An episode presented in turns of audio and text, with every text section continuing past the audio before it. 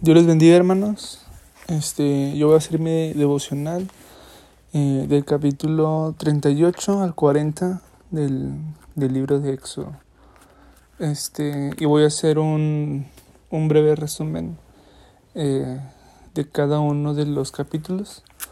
Este, eh, con el capítulo 38. Este, este capítulo eh, nos habla más sobre, o se centra más este, sobre el atrio.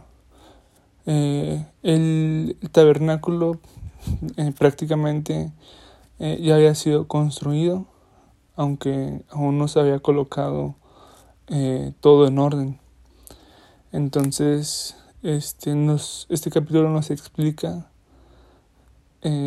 con mayor atención cómo se, cómo se fue colocando, se podría decir, todo el, el mobiliario este, en, en el tabernáculo.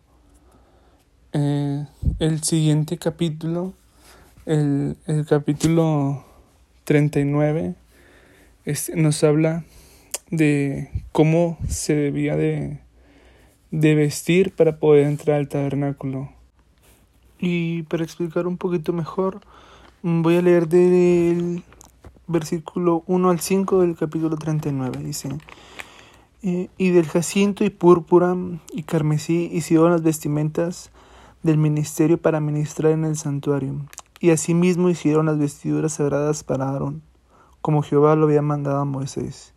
Hizo también el efod de oro, de caderno y púrpura y carmesí y lino torcido. Y extendieron las planchas de oro y cortaron hilos para tejerlos entre el jacinto y entre la púrpura, y entre el carmesí y entre el lino, con delicada obra, haciéndole las sombreras que se juntasen y uníanse en sus dos lados. Y el cinto del efod que estaba sobre él era de lo mismo, conforme a su obra, de oro, jacinto y púrpura y carmesí, y lino torcido, como Jehová lo había mandado a Moisés. Eh, en la primera sección de este capítulo trata sobre las vestiduras santas del sumo sacerdote. Aarón era el sumo sacerdote y las vestiduras eran calificadas como santas, porque habían sido apartadas para el servicio de Dios. Eh, en el versículo 5 continúa con la descripción de la ropa del sumo sacerdote, el cual utilizaba ocho prendas de vestir. Cuatro de ellas eran similares a las usadas por todos los sacerdotes y las otras cuatro eh, eran peculiares y le distinguían de los demás sacerdotes. En el gran día de la expiación, cuando Aarón llevaba la sangre al lugar santísimo, se vestía únicamente con las ropas sencillas de lino que utilizaban los demás sacerdotes. Es así como se presentaba en aquel lugar, sencillamente, sin adornos, pero puro.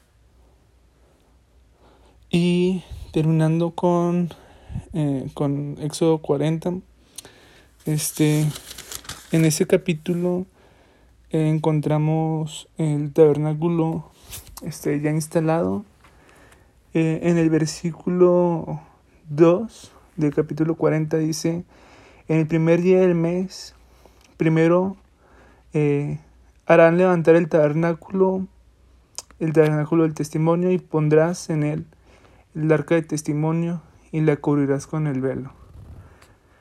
Este, en este capítulo, eh, Jehová, Jehová habló a Moisés diciendo que, que tenían que, que, levantar ya el, el tabernáculo. Y en el versículo 34 dice, entonces una nube cubrió el tabernáculo del testimonio y la gloria de Jehová hinchó el tabernáculo. Y no podía Moisés entrar en el tabernáculo del testimonio, porque la nube estaba sobre él, y la gloria de Jehová lo tenía lleno.